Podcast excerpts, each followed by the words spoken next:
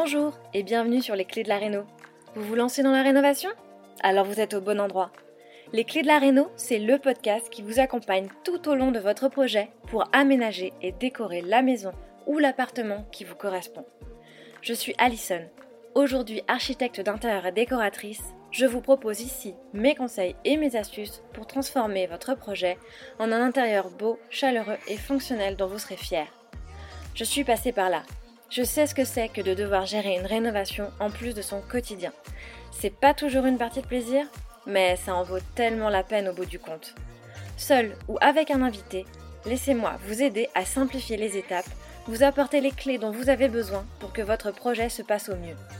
Imaginez, vous saurez enfin par où commencer et comment faire les bons choix.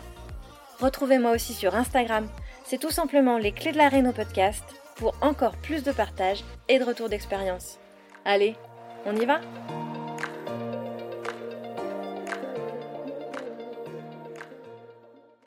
Bienvenue à toi pour ce nouvel épisode de Les clés de la réno, le podcast. Aujourd'hui, on se retrouve pour découvrir la rénovation d'une nouvelle invitée et il s'agit de Sarah Crosetti. Sarah est une touche à tout.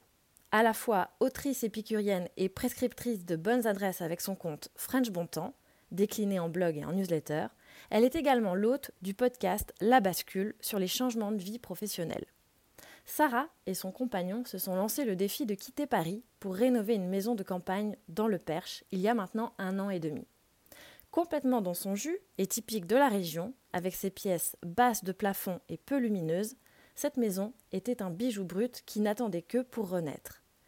Malgré la distance qui les éloignait du chantier, vous allez voir qu'ils ont mis du cœur à l'ouvrage pour rénover de leurs mains la plupart du temps et parfois aidés de quelques voisins.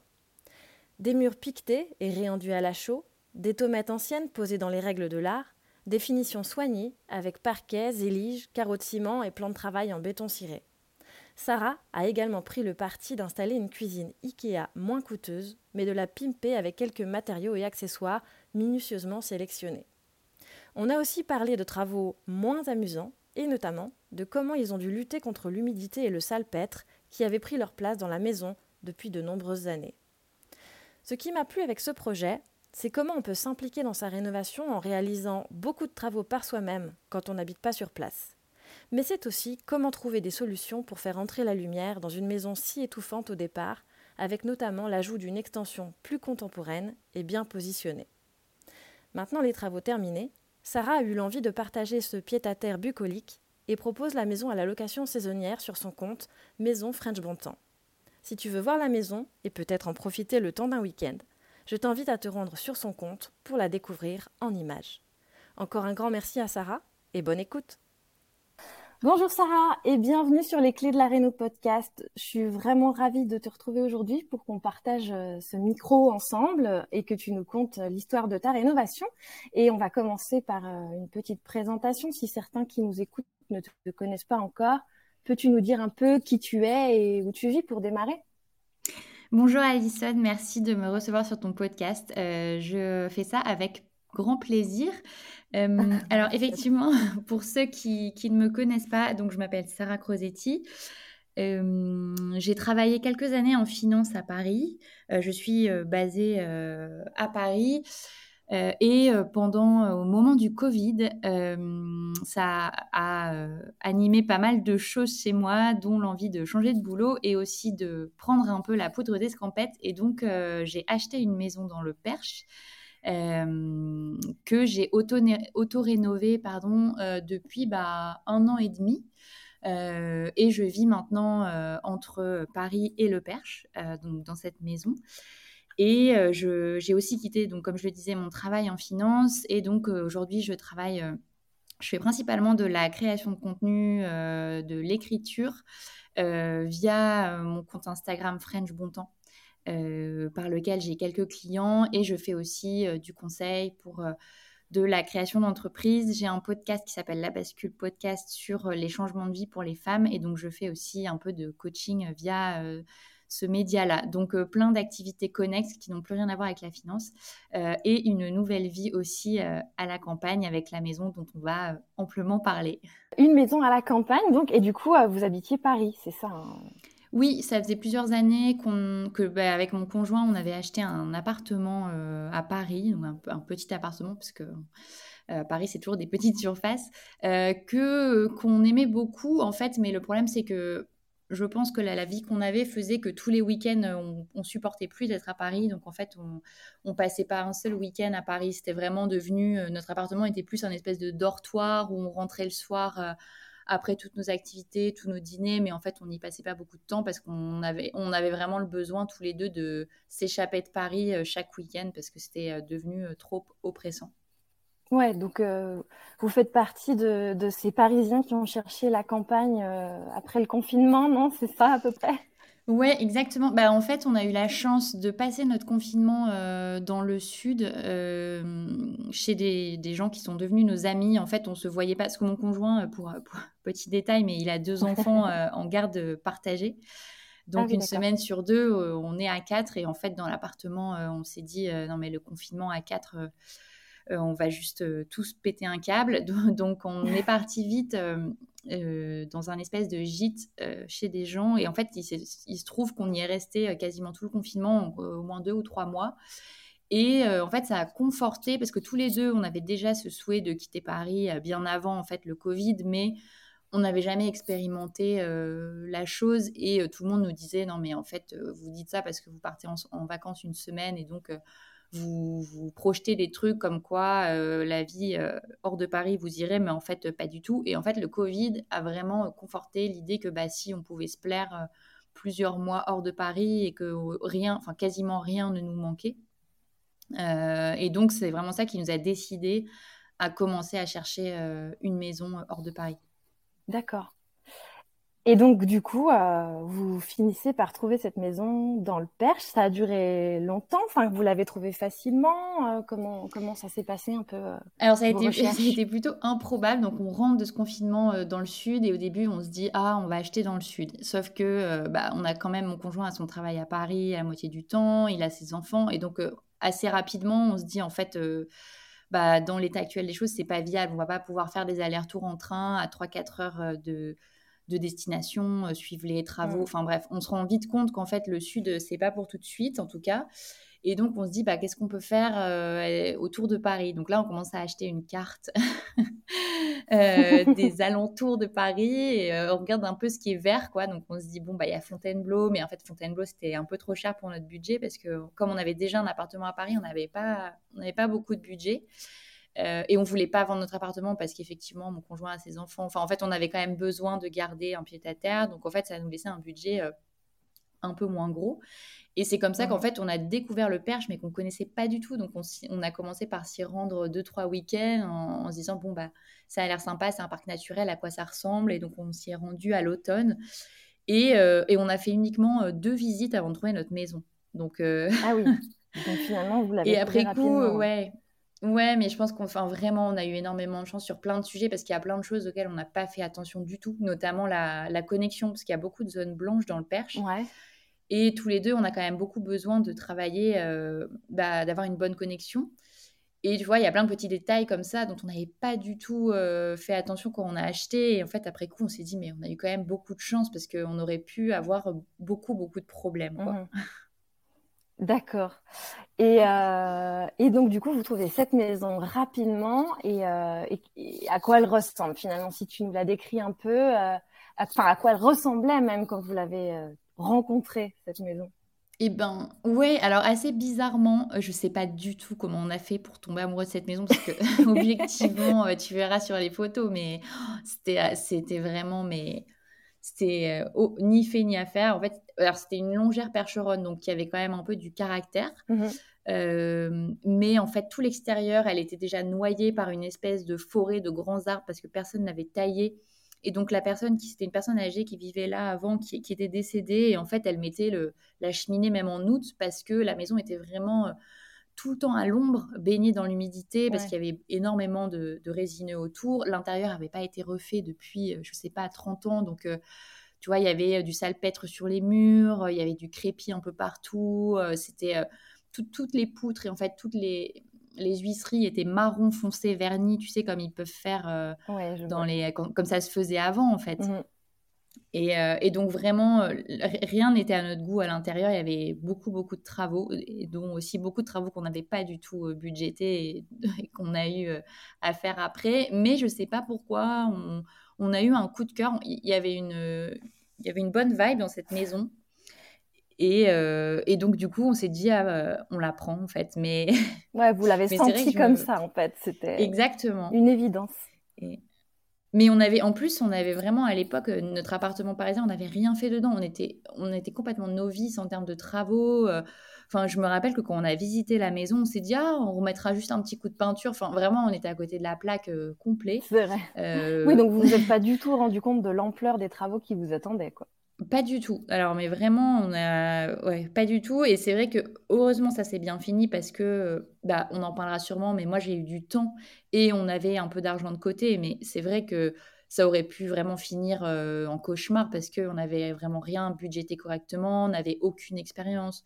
Enfin, donc, euh, on partait vraiment pas avec des points d'avance. D'accord. Et, euh, et du coup, vous l'achetez en quelle année, rappelle-moi? Du coup, on l'achète en mars 2021. Donc, tu vois, là, ça fait un peu plus de deux ans. D'accord.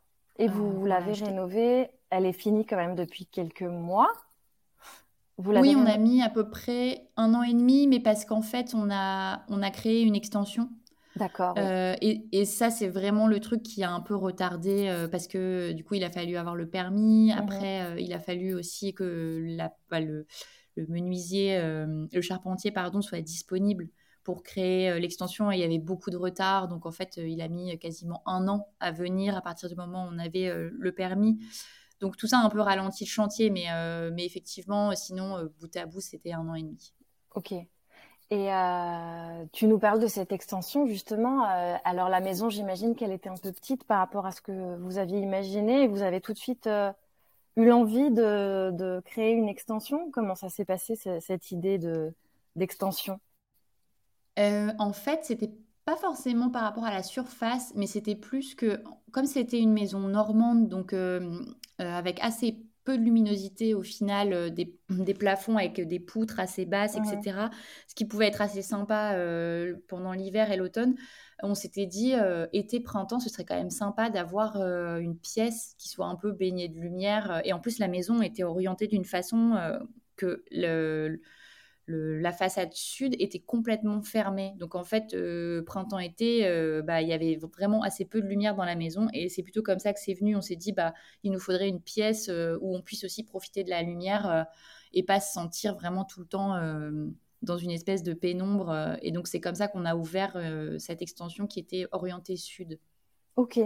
Ah, c'est intéressant ça. Ça veut dire qu'en fait, c'est c'était pas ouais c'était pas un besoin d'espace mais c'était un besoin de, de, mieux habiter la maison qui vous a euh, poussé à envisager cette extension c'est ça parce que je crois qu'elle faisait déjà euh, peut-être 180 mètres carrés sans l'extension. Donc euh, en fait ah c'était oui c'était déjà suffisant mais mais c'est juste que moi c'est vraiment même enfin tout le temps même quand je loue en vacances etc la lumière pour moi c'est vraiment hyper important euh, et, vraiment, quand on a visité, je la trouvais hyper cocooning et tout ça, mais je me disais quand même, euh, quand ça va être les beaux jours, euh, il, manque, il manque un peu de lumière. Donc, j'avais déjà enfin, anticipé le problème et c'est pour ça qu'on a commencé à travailler avec un architecte sur ce projet d'extension. D'accord, oui, donc vous avez fait appel à un archi pour créer les plans et poser le permis, en gros. Hein. C'est lui qui vous a fait tout ça? C'est ça. Et après, il nous avait dit dès le départ qu'il ne serait pas disponible pour suivre le chantier. Donc, en fait, effectivement, c'était simplement pour, euh, bah, pour qu'on ait une base solide, parce que nous, on n'avait vraiment aucune connaissance euh, en termes d'architecture. Donc, euh, et puis, en plus, comme on est dans un parc naturel, il y avait pas mal de choses à respecter en termes de hum, bah, d'esthétique. Euh, et donc, euh, lui, justement, il, a fait en sorte de se conformer à toutes les normes qui pouvaient être euh, dans la région et, effectivement déposer le permis et, s'assurer que, que tout soit bien conforme. voilà. Mais effectivement, le suivi de chantier, après, c'est nous qui l'avons fait. Ok. Et, et, si pour éclairer un peu les auditeurs, disons-nous, ça prend combien de temps de monter une extension? Et ben en fait, c'est hyper rapide. Enfin, moi, j'ai été, j'ai été bluffée parce que comme on a rénové à côté, on voyait le temps que ça prenait de rénover une maison euh, versus euh, construire une extension neuve, quoi. Et, euh, et je pense que, alors, ce qui a été long, c'est effectivement la partie architecte, dépôt de permis, etc. Je pense que ça, on a peut-être mis deux, trois mois, tu vois, le temps que ce soit accepté. Mais après, à partir du moment où le charpentier est venu, je pense qu'ils ont fait ça en, en, trois semaines. Alors que tu vois, elle doit faire 40 mètres carrés, il y a un toit cathédrale. Donc vraiment hyper rapide. Après, ce qui a mis un peu plus de temps, c'est de, bah, de faire l'intérieur, d'isoler l'intérieur. Ça, c'est nous qui avons tout fait.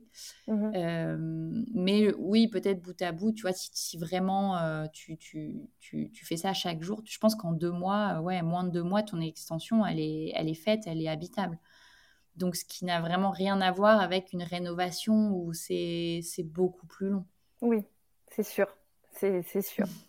Et euh, bah, justement, si on parle un peu de tous les travaux que vous avez pu mener, euh, quels sont les postes euh, de travaux que vous avez réalisés sur l'intégralité de votre projet? Euh, bah en fait, je vais plutôt te parler des postes que nous n'avons pas fait. Ce sera, ce sera plus rapide. simple. Oui, d'accord. euh, non, ce qu'on n'a vraiment pas fait, et encore maintenant, après coup, on se dit qu'on aurait pu en faire une partie maintenant qu'on a un peu plus d'expérience, mais on n'a vraiment pas du tout fait euh, l'électricité, parce que quelqu'un, un électricien, a refait toute l'électricité de la maison qui était vraiment plus du tout aux normes.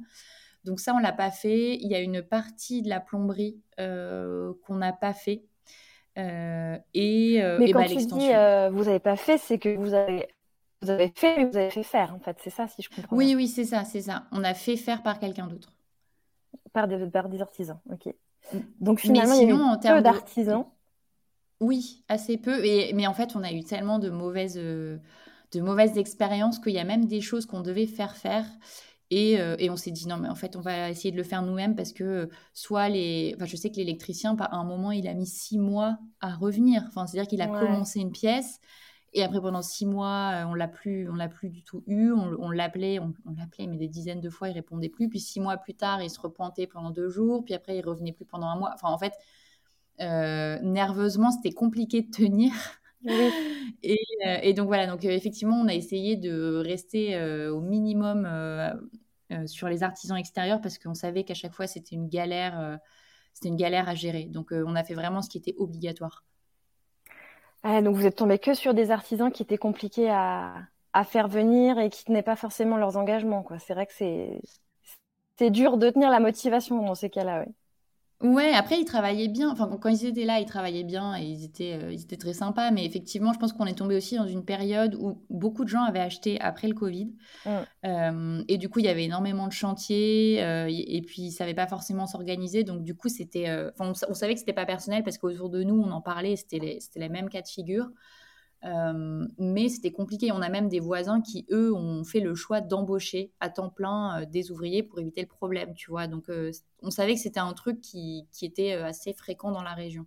Ah, ils ont, attends, ils ont embauché avec un contrat de travail des artisans en direct pour les faire travailler chez eux. Ouais, ouais, ouais, on a des exemples de gens vraiment qui les ont salariés, quoi, en disant bah, pendant six mois, un an, vous, vous bossez que sur notre chantier. Après, il faut avoir un peu les moyens, mais, euh, mais on, a, on a effectivement plusieurs exemples de gens qui ont fait ça pour euh, s'assurer que les gens viennent bien tous les jours euh, sur le chantier et que ça avance. Ok. Eh ben, c'est effectivement c'est la première fois que j'entends ce genre de, de, de, cas de figure, mais pourquoi pas C'est vrai que ça peut être une solution. Enfin, quand on peut quand on peut se le permettre et qu'on a la structure juridique qui permet de le faire aussi, parce que effectivement, Mm. C'est pas forcément euh, simple d'embaucher quelqu'un. Et, euh, et alors, du coup, voilà, si, si, tu nous parles des travaux, tu nous as dit vous avez refait l'électricité, la plomberie. Euh, qu'est-ce que vous avez fait d'autre?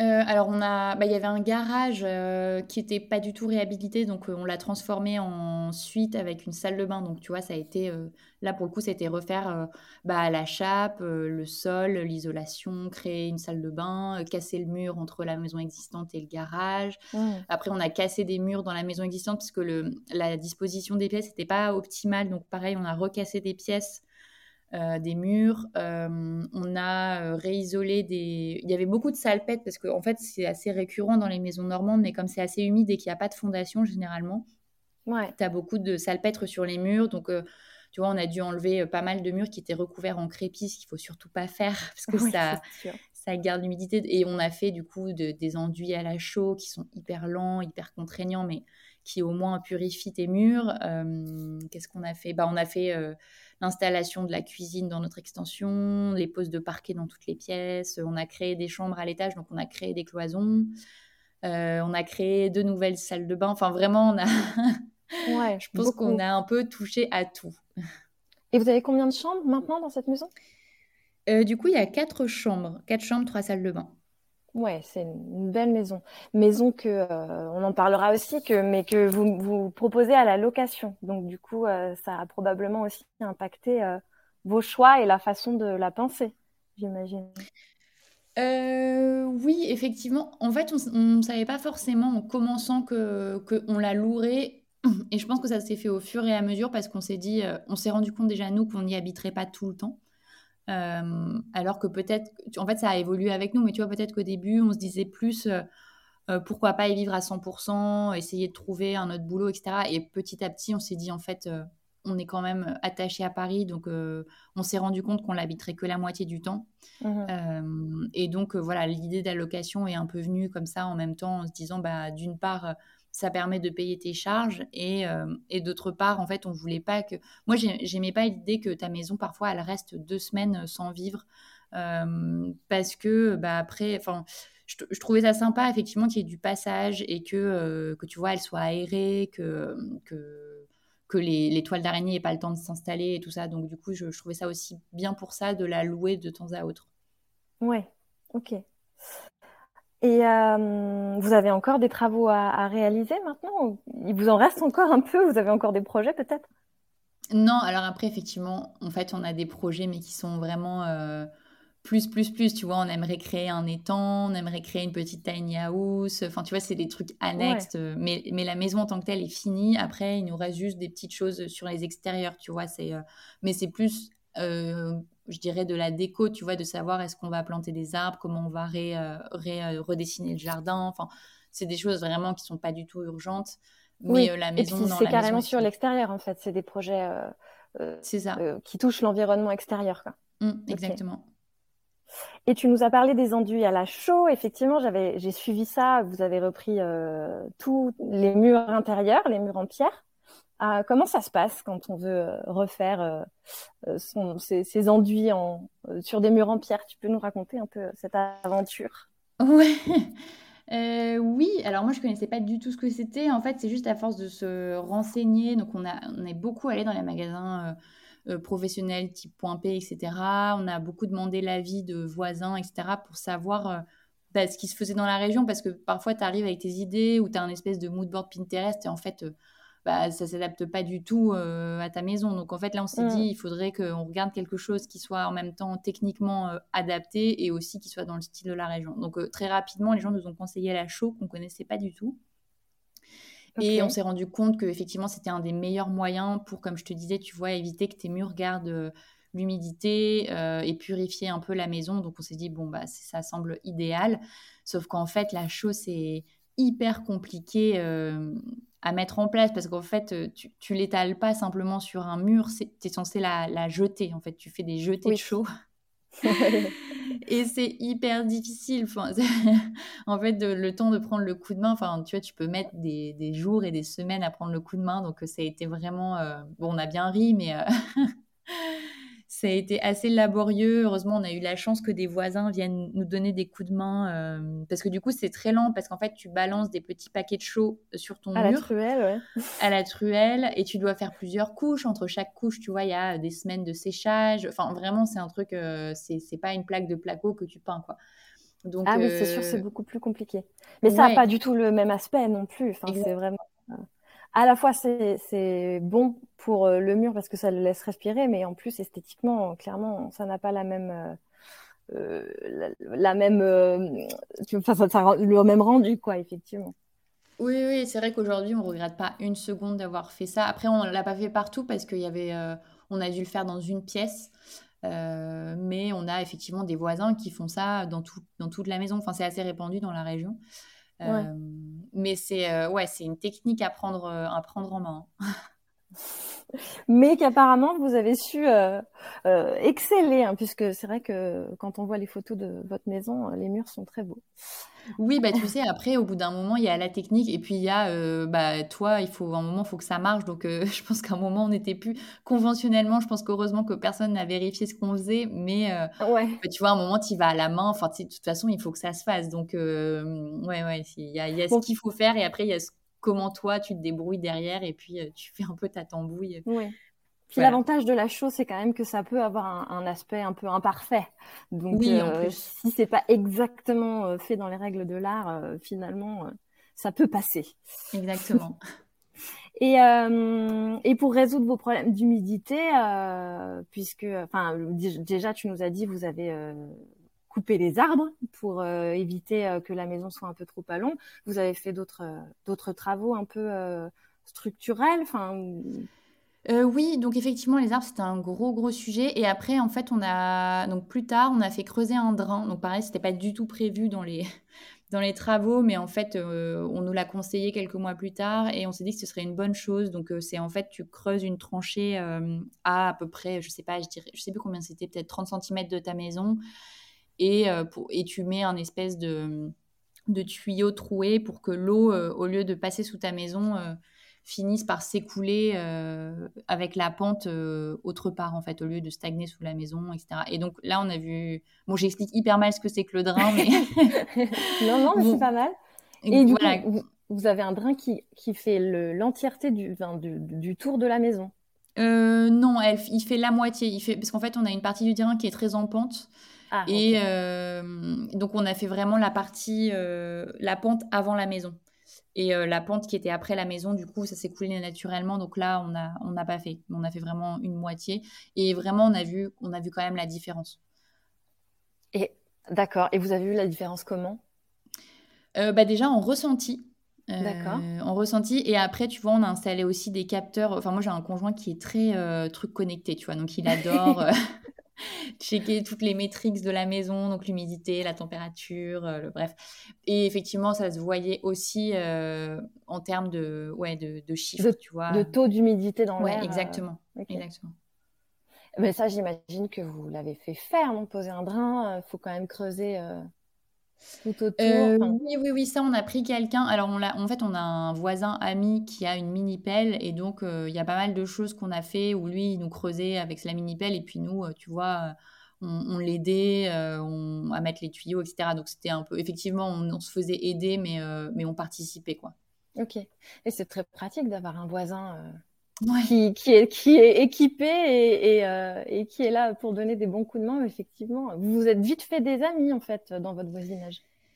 Eh ben oui, assez, assez étonnamment, les gens sont plutôt ouverts et on a rencontré, enfin nous je sais qu'on a beaucoup plus d'amis en termes de voisinage ici qu'à Paris, alors que tu vois à Paris ça faisait cinq ans qu'on qu'on avait acheté notre appartement et on connaissait pas nos voisins. Enfin, tu vois, les gens, ils te croisent dans le dans l'escalier, ils te disent bonjour, mais c'est tout. Jamais ils vont t'inviter chez eux. Ou, euh, et alors que ici, tu vois, dès qu'on est arrivé, au bout de deux semaines, euh, on nous a rajouté sur un groupe WhatsApp euh, des voisins. Et, et je pense qu'une fois toutes les deux semaines, il y a un apéro qui se fait chez l'un ou chez l'autre. Tu vois, on est une quinzaine. Et, et, donc oui, il y a vraiment beaucoup plus ce truc de d'entraide. On, on, se prête des trucs sans arrêt, tu vois, parce que bah quand tu as des maisons, tu as tout le temps besoin euh, bah, de, plein de trucs. Euh. et donc, au lieu de toujours aller acheter un truc à bricomarché, bah, la première, le premier réflexe que tu as quand tu vis ici, c'est d'abord demander à tes voisins s'ils peuvent pas te dépanner. Ah, c'est sympa. C'est mmh. sûr que c'est pas du tout la même ville. On est d'accord. Et euh, je sais, parce que je vous ai vu faire aussi, que vous avez pas mal euh, trouver des tomates anciennes pour aller euh, en remettre, parce que vous aviez déjà des tomates, hein, je crois, euh, chez vous. Oui. Et, et ça, pareil, comment ça s'est passé Pourquoi Enfin, comme dans, comment vous vous en êtes arrivé là? Alors effectivement, il y avait des tomates quasiment dans toute la maison et le problème c'est que quand on a cassé, tu sais, je te disais qu'on avait cassé pas mal de, cloisons pour refaire un peu la, la, circulation et en fait en dessous des murs, du coup, il n'y avait pas de tomates. Euh, et donc, euh, effectivement, on a dû euh, trouver dans le, dans le voisinage, heureusement, il y a pas mal de... Ici, c'est un peu une terre de brocante dans le Perche, donc tu as pas mal de, de brocanteurs qui, qui, chinent des matériaux anciens, etc. Donc, on a réussi à trouver un endroit qui proposait plein de tomates différentes, de différentes couleurs, de différentes tailles. Euh, bon, c'était pas donné, mais parce que ce genre de matériaux, généralement, comme c'est ancien, c'est assez recherché. Mais ça, ça, te permet effectivement du coup de refaire les sols chez toi. Et, et d'ailleurs, tu vois, en fait, c'est aussi comme ça en faisant que tu apprends. Parce que moi, je pensais bêtement que bah, tu casses un mur, tu, tu, mets une espèce de colle et tu, mets, tu remets ta tomate. Mais en fait, non. en fait, il faut recreuser, remettre de la terre, recreuser sur 15 cm. Et ça, c'est marrant parce que, tu vois, pour la petite anecdote, c'est un des rares jours où l'électricien était là et il bidouillait un truc à côté et nous, on était en train de refaire le sol, tu vois. Et, et il passe et il dit, mais qu'est-ce que vous faites? Et on se dit, bah, on recolle les tomates, tu vois. Et il dit, mais n'importe quoi, il faut recreuser sur 15 cm, il faut que vous fassiez comme ça, comme ça, comme ça, tu vois. Et donc, on s'est retrouvés à 23 heures à refaire des, espèces de brouettes de ciment pour faire comme ce qu'il nous avait dit. Enfin, donc, et, euh, pourquoi, et pourquoi vous deviez creuser à 15 cm Il vous a expliqué?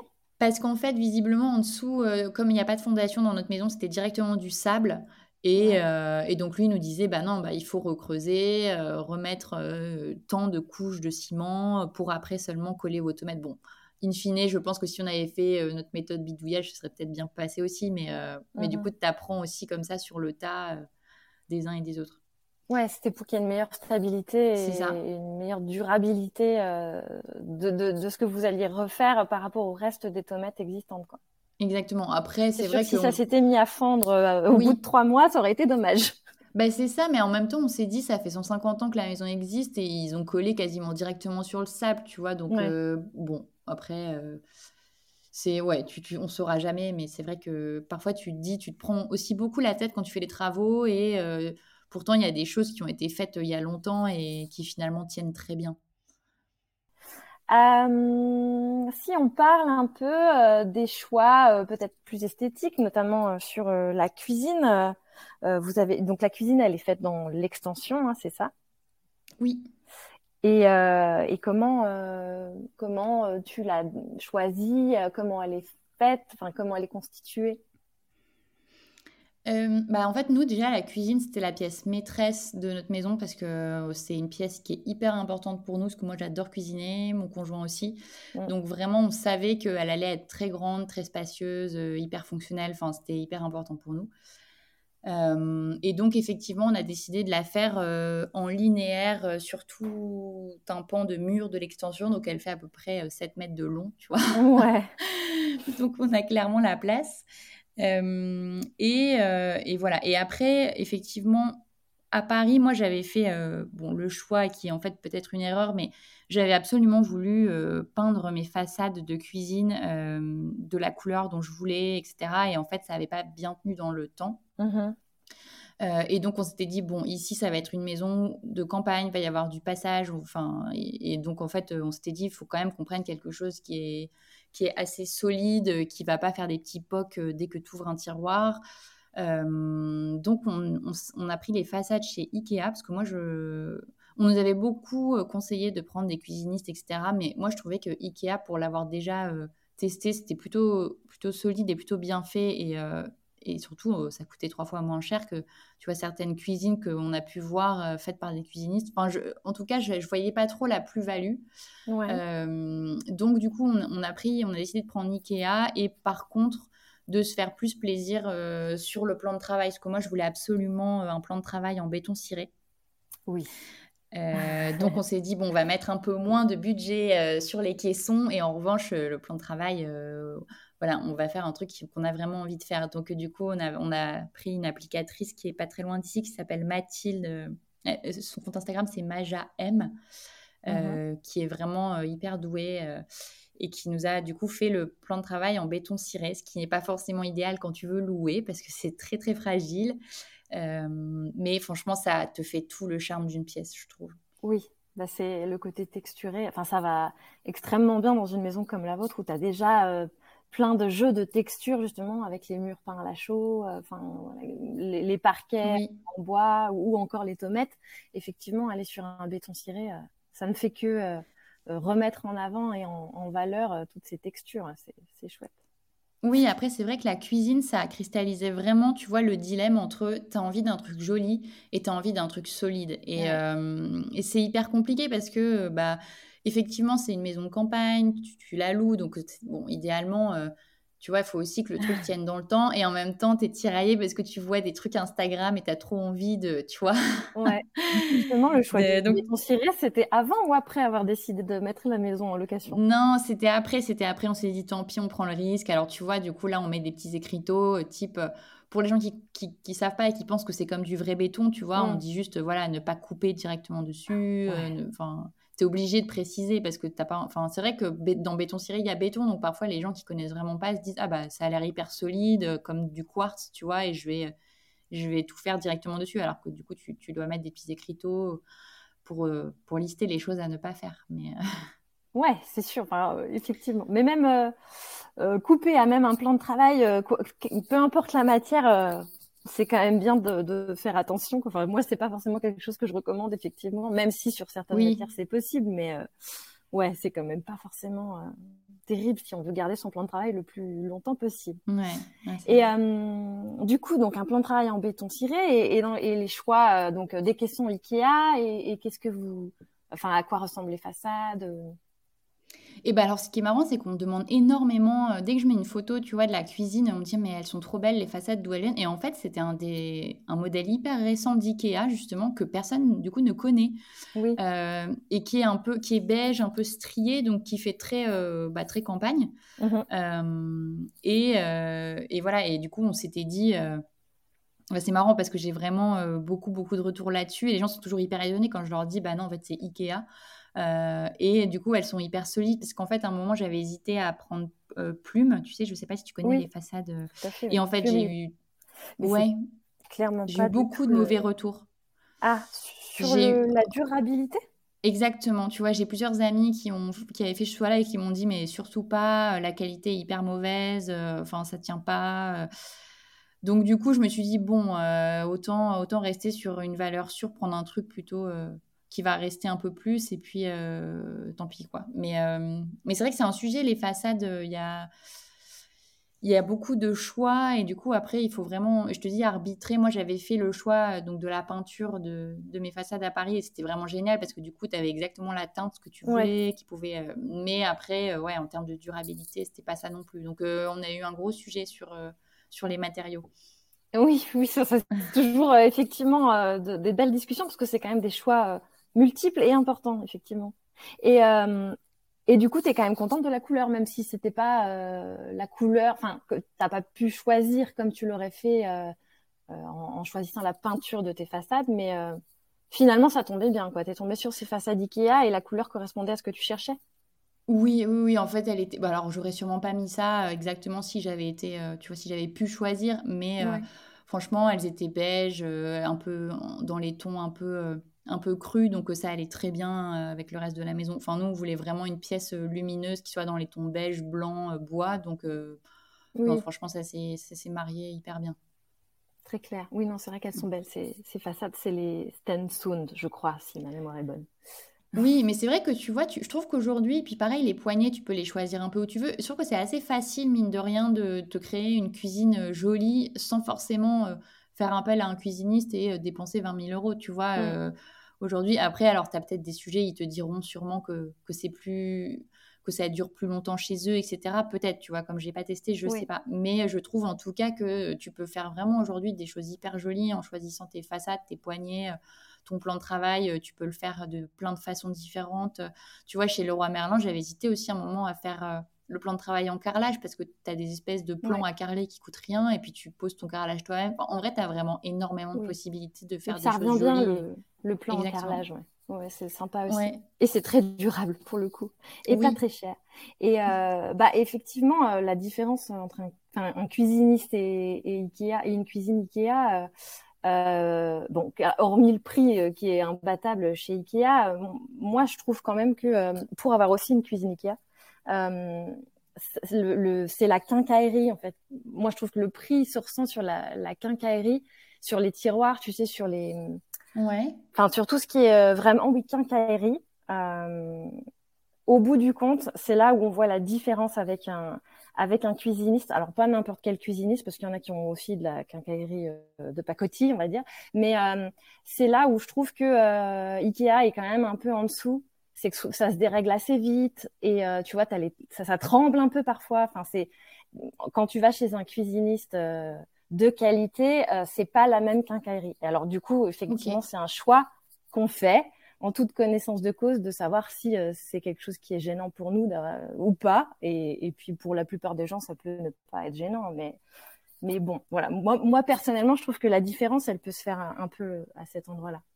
Oui, après, ça dépend aussi sur combien de temps. Tu, vois, si, c'est la maison de ta vie et que tu sais qu'il va rester 20 ans, j'imagine que tu mets pas forcément euh, les mêmes budgets alors que nous, on se disait, bah, au final, euh, on va un peu louer, euh, on va pas y vivre tout le temps. Donc, euh, mm. tu fais aussi tes choix en, conséquence, en fait, je trouve. C'est sûr. Et vous avez mis une crédence? Oui, oui, oui, en, zé, en zélige, ça effectivement, j'y tenais beaucoup, bah, qu'on a fait nous-mêmes. Je ne sais plus où est-ce qu'on a trouvé les zéliges. Je pense que ça doit être chez Leroy Merlin. Ah oui, d'accord, vous avez pris Mais c'est des vrais Zélige, parce que je sais qu'ils ont une gamme un peu fake, euh, mais là, pour le coup, c'était, ils ont une autre gamme qui est vraiment, euh, enfin, beaucoup plus chère, et c'est vraiment des Zéliges qui viennent du Maroc. Mmh et, euh, et, donc, nous, et d'ailleurs, en fait, c'est, je sais qu'on en avait commandé aussi, on avait commandé, alors, c'était pas du Zélige, mais on avait commandé du carrelage, je sais plus comment ça s'appelle, tu sais, du carrelage un peu, qui est fait aussi au Maroc, qui est un peu teinté, du carreau de ciment ah oui. Euh, enfin voilà, bref. Et je te dis ça parce qu'en fait, là, on avait fait hyper gaffe euh, d'aller chez quelqu'un euh, qui était, enfin, alors je te dirai pas le nom parce que je me rappelle plus, mais c'était quelqu'un qui était vraiment très premium, qui faisait que ça. tu vois, c'était hyper cher, etc. Et en fait, on avait été hyper déçus de la qualité.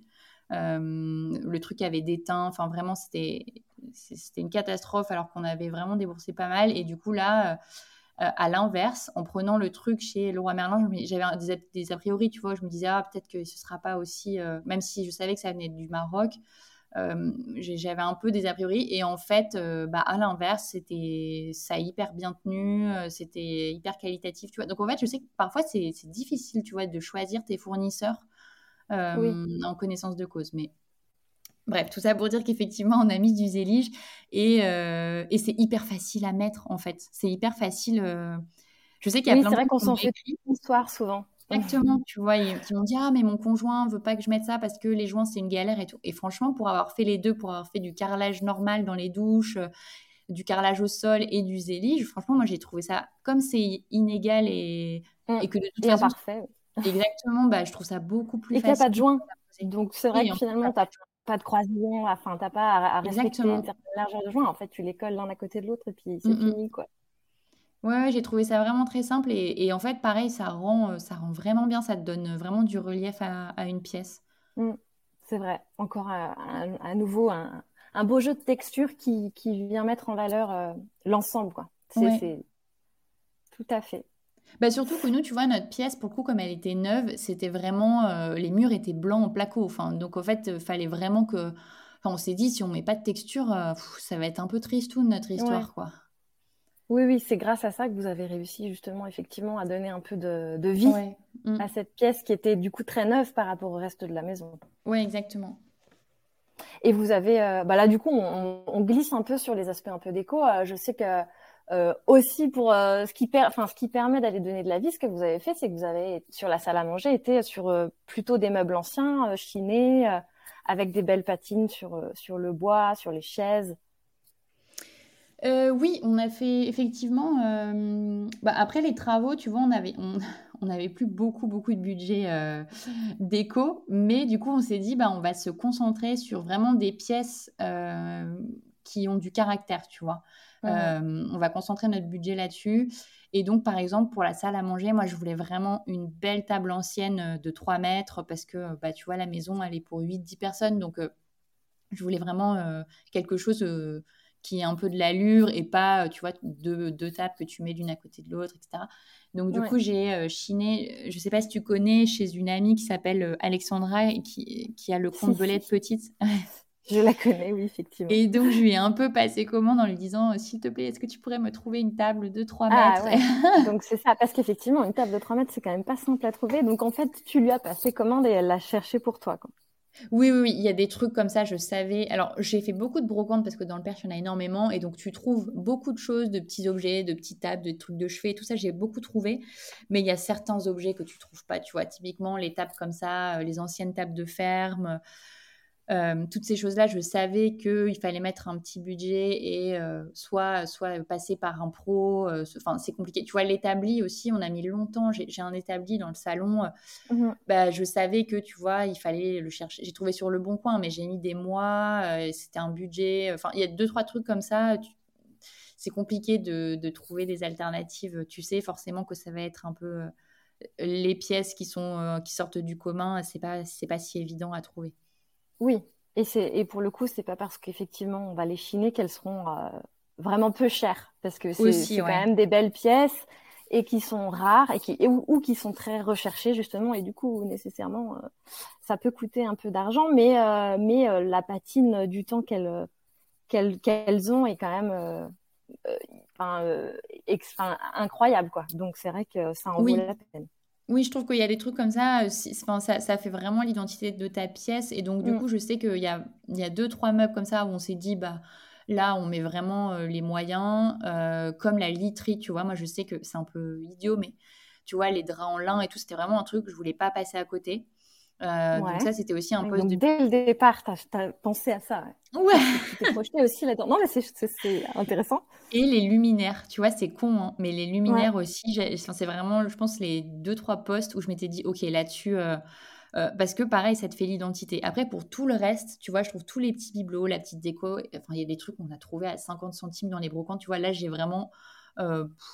C'était vraiment beaucoup moins euh, régulé. on se disait, bah là, on mettra un peu ce qu'on ce qu'on veut, ce qu'on peut et tout ça. Mais euh, ouais, les, luminaires, les meubles, et, euh, ça, c'était vraiment des trucs où on se disait, non, là, sinon, ça peut vite, vite faire cheap aussi, tu vois. Tu peux vite gâcher tout ce que tu as fait avec une pièce où on se dit. Moi, ça m'arrive, tu sais, parfois quand je vais dans des chambres d'hôtes et tout, je me dis quand même, c'est con, ils ont gâché avec ce truc tu vois, qui a été acheté, je sais d'où ça vient. À la va-vite. exactement. Et du coup, bon, c'est un peu dommage, je trouve. Oui, c'est sûr et, les luminaires, c'est ce qui fait toute la, la, finition d'un lieu, on est d'accord. Exactement. Bah, tu vois, par exemple, dans la salle à manger, on a, enfin, j'ai deux luminaires de hum, Alix Derenis, euh, qui fait vraiment des trucs euh, sublimes. Enfin, mais euh, qui fait des espèces de des luminaires en porcelaine, mais du coup, ça te donne vraiment une luminosité hyper tamisée, hyper mmh.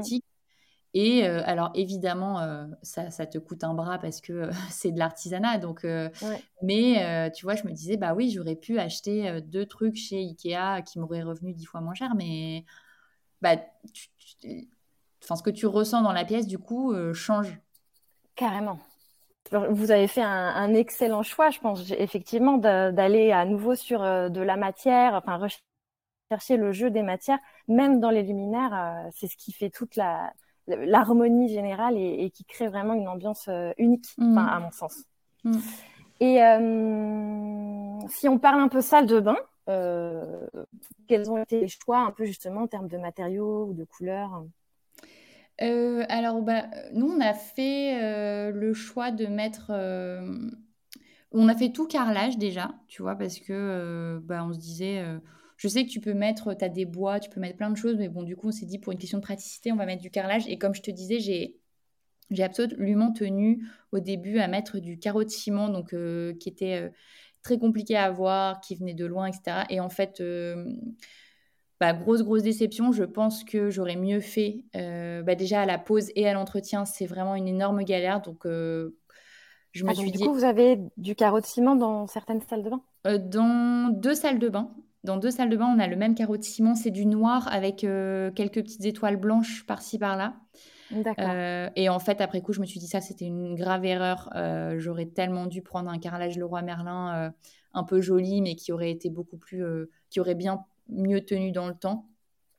Ah, c'est au niveau de l'entretien, tu trouves Ouais, exactement. Bah, la pose était très compliquée parce qu'en fait, c'est un carreau qui prend très vite euh, qui, est très poreux, qui boit. Donc, il faut faire hyper gaffe quand tu mets tes joints. Il faut le traiter plusieurs fois, etc., etc. Tu vois, donc en fait, je pense que si tu mets ça, idéalement, il faut peut-être le faire poser par un professionnel parce qu'il a, il aura sûrement des, des tips que toi, tu n'as pas quand tu es un peu novice en, travaux. Et sur la troisième salle de bain, j'ai fait aussi l'erreur, mais ça, c'est un truc de débutant, tu vois.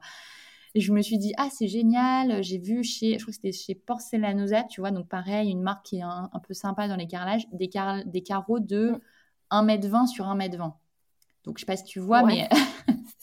si, je vois bien. Donc, donc, je me suis dit, ah, c'est super, tu vois, donc sur le, sur le moment. Donc, et en fait, le premier écueil, c'est que euh, donc Bertrand, mon conjoint, avait fait euh, une heure et demie de route pour aller les chercher à l'entrepôt parce qu'il livrait pas.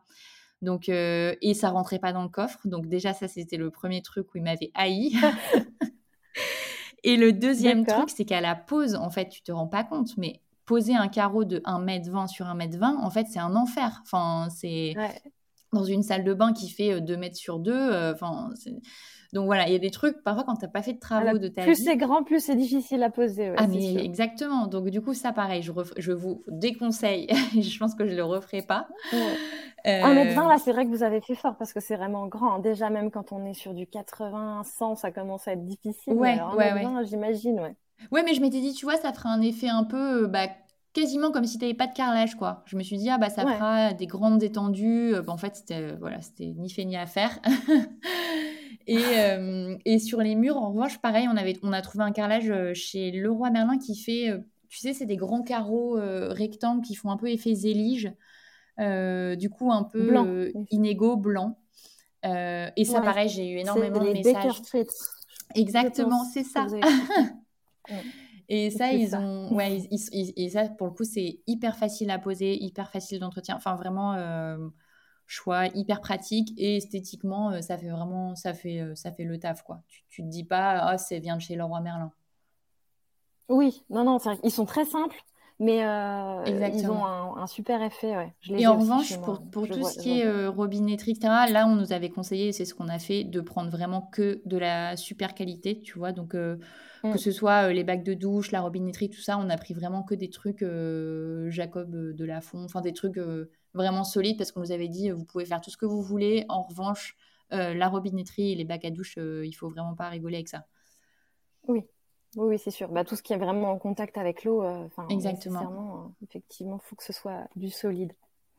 Ok. Et alors, du coup, si tu nous parles un peu en rétrospective, la plus grande difficulté que vous avez rencontrée selon toi et comment vous vous en êtes sorti oh, Il y en a eu plein, ouais. Euh, non, mais c'est vrai, tu vois, entre euh, les dépassements de, de, budget, les trucs qui te tombent dessus ou tu n'avais pas prévu, mais il faut mettre 10 000 euros dans une fosse sceptique. Ah, le, alors ça, ça c'est dur à gérer. Euh, les artisans aussi, c'est dur, tu vois, qui viennent pas pendant six mois et du coup, bah, toi, tu peux pas avancer parce qu'en fait, c'est comme un Tetris, tu vois. S'il y en a un qui vient pas, toi, tu peux pas enchaîner sur la suite. Donc, ça, psychologiquement, c'était dur aussi.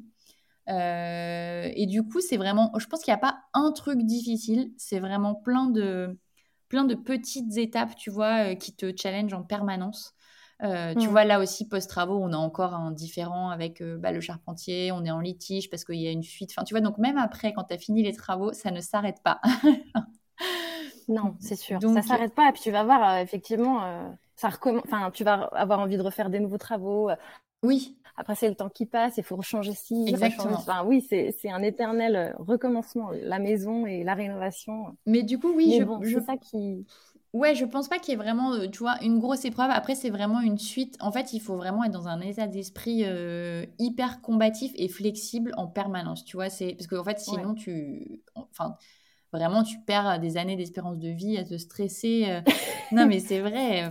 et en fait, nous, ce qu'on avait fait, je me rappelle l'année dernière, euh, au mois de novembre, vraiment, on n'en pouvait plus, tu vois. Et on, se disait, en fait, là, si on continue à venir, parce qu'en plus, du coup, tu viens, c'est novembre, les travaux n'avancent pas, tu es dans la poussière, euh, tu vois, genre, enfin, donc c'est pas agréable pour toi.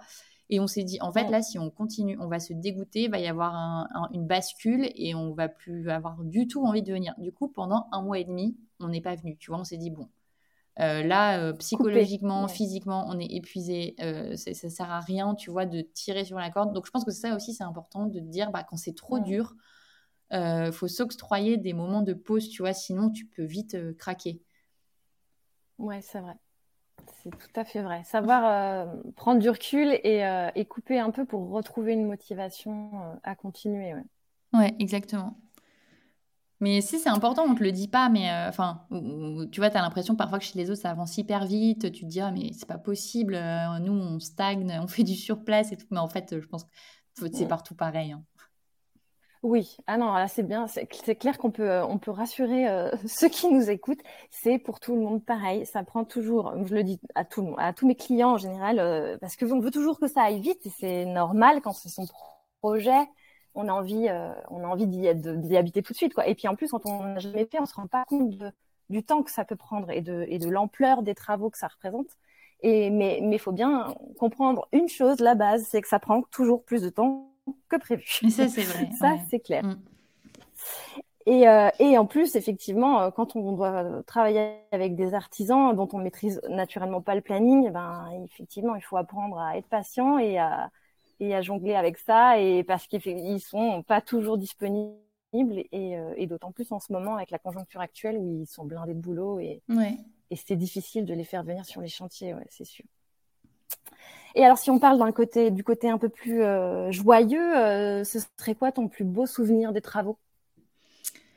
Euh, bah, alors moi c'est pareil, tu vois, c'est pas forcément un moment en particulier, mais c'est juste, tu vois, c'est tout le chemin en fait que tu parcours et tu vois, c'est marrant parce que j'en parlais dans un podcast qui a rien à voir avec la rénovation, mais en fait pour moi les travaux, ça m'a vraiment donné énormément confiance de manière générale, tu vois, dans la façon de faire les choses, parce qu'en fait ça a tellement été une école de la vie, tu vois, de bah, tu as ce truc-là à faire, de toute façon, si tu le fais pas, personne va venir le faire à ta place, donc il faut que tu trouves une solution, tu vois. Donc, euh, bah, tu regardes des vidéos YouTube, tu tentes des trucs, enfin, tu es obligé de faire parce que euh, sinon, il se passera rien. Et en fait, tu as plein de trucs comme ça que, que j'ai fait pendant les travaux et que je réapplique dans ma vie perso, tu vois, en me disant, euh, attends, mais tu te rappelles ce truc-là, tu savais pas monter un mur, bah, comment t'as fait, tu vois, tu as regardé un tuto, tu es allé chez Point P, tu as demandé des conseils. Bah, et, donc, tu vois, quand, comme là, en ce moment, je suis en train de monter une entreprise, bah, il y a plein de choses, de réflexes, de travaux, tu vois, que j'essaye de me remémorer. Je me dis, bah, attends, tu ferais quoi là Tu vois, bah, tu sais pas faire ça, bah, tu,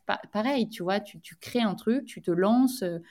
Donc pour ça, ça a été vraiment. Euh, tu retrousses tes manches et puis tu vas quoi. Et je me suis dit, tu mais passes à l'action. C'est vraiment un. Ouais, ça, ça t'aide à prendre confiance en toi, à te dire que de toute façon, bah, en fait, euh, il n'y a rien qui est y a rien qui est impossible tu as toujours l'impression que c'est une mm. montagne et en fait bah non enfin c'est c'est pas il faut pas non plus bac plus 15 pour savoir euh, alors je dis pas tu vois qu'on a fait les choses aussi bien que des artisans qui ont des années d'expertise mais en fait il y a toujours des solutions euh, et donc ça c'est plein d'enseignements que moi j'ai vraiment retiré des travaux enfin vraiment ça a été une espèce de thérapie les travaux euh, tu vois en plus j'ai quitté mon travail à ce moment-là donc j'avais énormément de temps donc ça a été vraiment une transition et je garde vraiment plein de bons souvenirs de, de trucs qu'on a lancés sur euh, un coup de tête, où on a testé des trucs, puis ça marche, tu vois, et es tellement content. Enfin, tu, tu, vois, tu testes des trucs, puis il y en a un qui finit par fonctionner.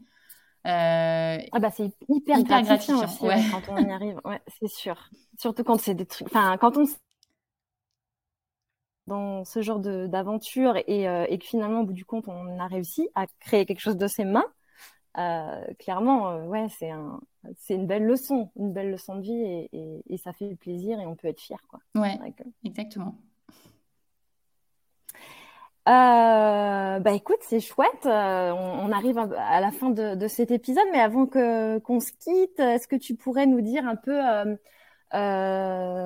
comment tu t'es inspiré pour cette rénovation, pour faire tes choix, et si jamais tu as des conseils de livres ou de, de, comptes Insta ou de vidéos YouTube ou je ne sais quoi euh, qui t'ont permis justement euh, d'avancer dans, dans, ce projet?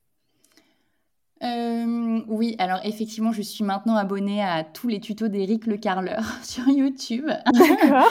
mais Eric Le Carleur. non, mais c'est vrai qu'alors pour le coup, YouTube ça a été une source. moi, j'y allais jamais. Je vraiment, c'est un, média que je n'utilisais pas du tout. Et pour les travaux, ça nous a énormément aidé, mais vraiment pour tout, tu vois, pour la robinetterie pour la chaux. Enfin, tu as, tout le temps. Après, ce qui est difficile, c'est de faire un peu le tri dans tous les conseils. Mais globalement, c'est quand même une bonne source. Quand tu pars de zéro, ça te donne quelques bases. Et après, euh, je sais que sur moi, je, suis, j'adore traîner sur Instagram, Pinterest. Donc Pinterest, tu vois, je m'étais fait énormément de, de mood board pour toutes les pièces. Euh, après, les limites de Pinterest, c'est que bah en fait, euh, parfois c'est compliqué de mettre en forme les idées que tu vois dans ton environnement à toi parce qu'il y a plein de choses qui peuvent impacter. Donc ça, c'est un peu les mmh. limites. Mais disons qu'esthétiquement, ça aide vraiment pas mal. Et après, c'est vrai que sur Instagram, j'aime beaucoup aussi suivre des comptes tu vois, d'Archie ou de, euh, bah, de Renault, euh, tu vois, comme Les Pénates, euh, Audrey Fitzjohn aussi, qui avait des trucs super, Belette Petite, bah, dont je te parlais, Alix Derenis, qui a son compte. Les Pénates, tu sais que. Oui. Les Pénates, il y a l'interview, j'ai interviewé Annabelle, c'était le premier interview du podcast. Ah, génial. Ceux qui nous écoutent, ils peuvent aller ils peuvent aller écouter l'histoire de sa rénovation aussi. ouais, elle, fait vraiment des trucs chouettes. Puis après, c'est vrai que tu as plein de. Hum, ouais, tu vois, j'aime bien suivre aussi des archis comme Eju euh, ou, des, ou des comptes de mhm. projets. Tu vois, dans le Perche, il y en a beaucoup en ce moment. Tu vois, il y a le moulin qui s'est créé à côté de chez nous. Euh, euh tu as, Casa Rosalie sur, euh, sur des petites maisons, des petites tiny houses. Donc, en gros, j'aime bien aussi suivre des projets qui se sont faits. et alors, parfois, tu n'as pas tous les détails des travaux, mais moi, j'hésite pas, tu vois, à contacter les gens, à dire Ah, bah, j'ai vu que tu as fait ça chez toi, est-ce que tu as des conseils? Enfin, ça, ça aide énormément. Tu vois, à l'époque, j'avais beaucoup échangé avec euh, Maison Belle euh, Émilie. Oui.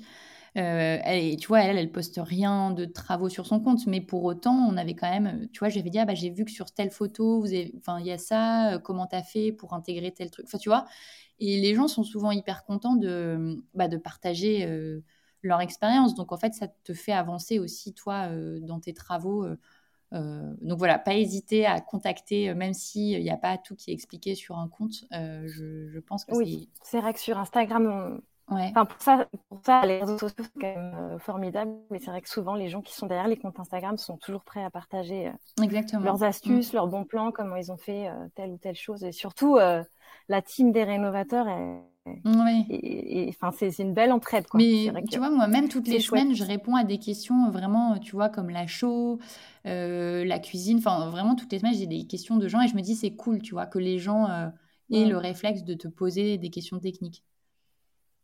Oui, c'est vrai. Et, et, et, de, et de pouvoir te dire aujourd'hui, c'est bon, je sais y répondre. Oui, aussi. c'est chouette. Bon, bah écoute, merci beaucoup Sarah pour euh, toute cette, mine d'informations, de bons conseils et de bonnes idées que tu nous as transmis aujourd'hui. C'était vraiment euh, un grand plaisir d'écouter euh, cette rénovation. Et puis j'invite tous nos auditeurs à du coup à aller sur ton compte Instagram. oui, alors j'ai oui c'est ça, j'allais dire j'ai mon compte perso French Bon Temps. Euh, alors qui ne parle. Bon, il y a encore quelques stories permanentes de travaux. Mm, euh, et après, j'ai le compte dédié euh, maison.frenchbontemps qui, pour le coup, est vraiment dédié à la maison si vous voulez avoir plus d'infos précises. Voilà. Et si vous avez envie d'aller y passer un petit week-end. Exactement. on fait beaucoup Puisque de. la maison est à Exactement. On fait beaucoup de réservations en direct d'ailleurs sur, sur Instagram. Sur Instagram. Ouais, donc c'est bon ça. bah écoute, merci beaucoup. Et puis euh, à très bientôt. À bientôt, Alison. Merci. Si vous avez écouté jusqu'ici, c'est probablement que l'épisode vous a plu. Alors n'hésitez pas à en parler autour de vous. Amis, famille, tous ceux qui rénovent sont les bienvenus.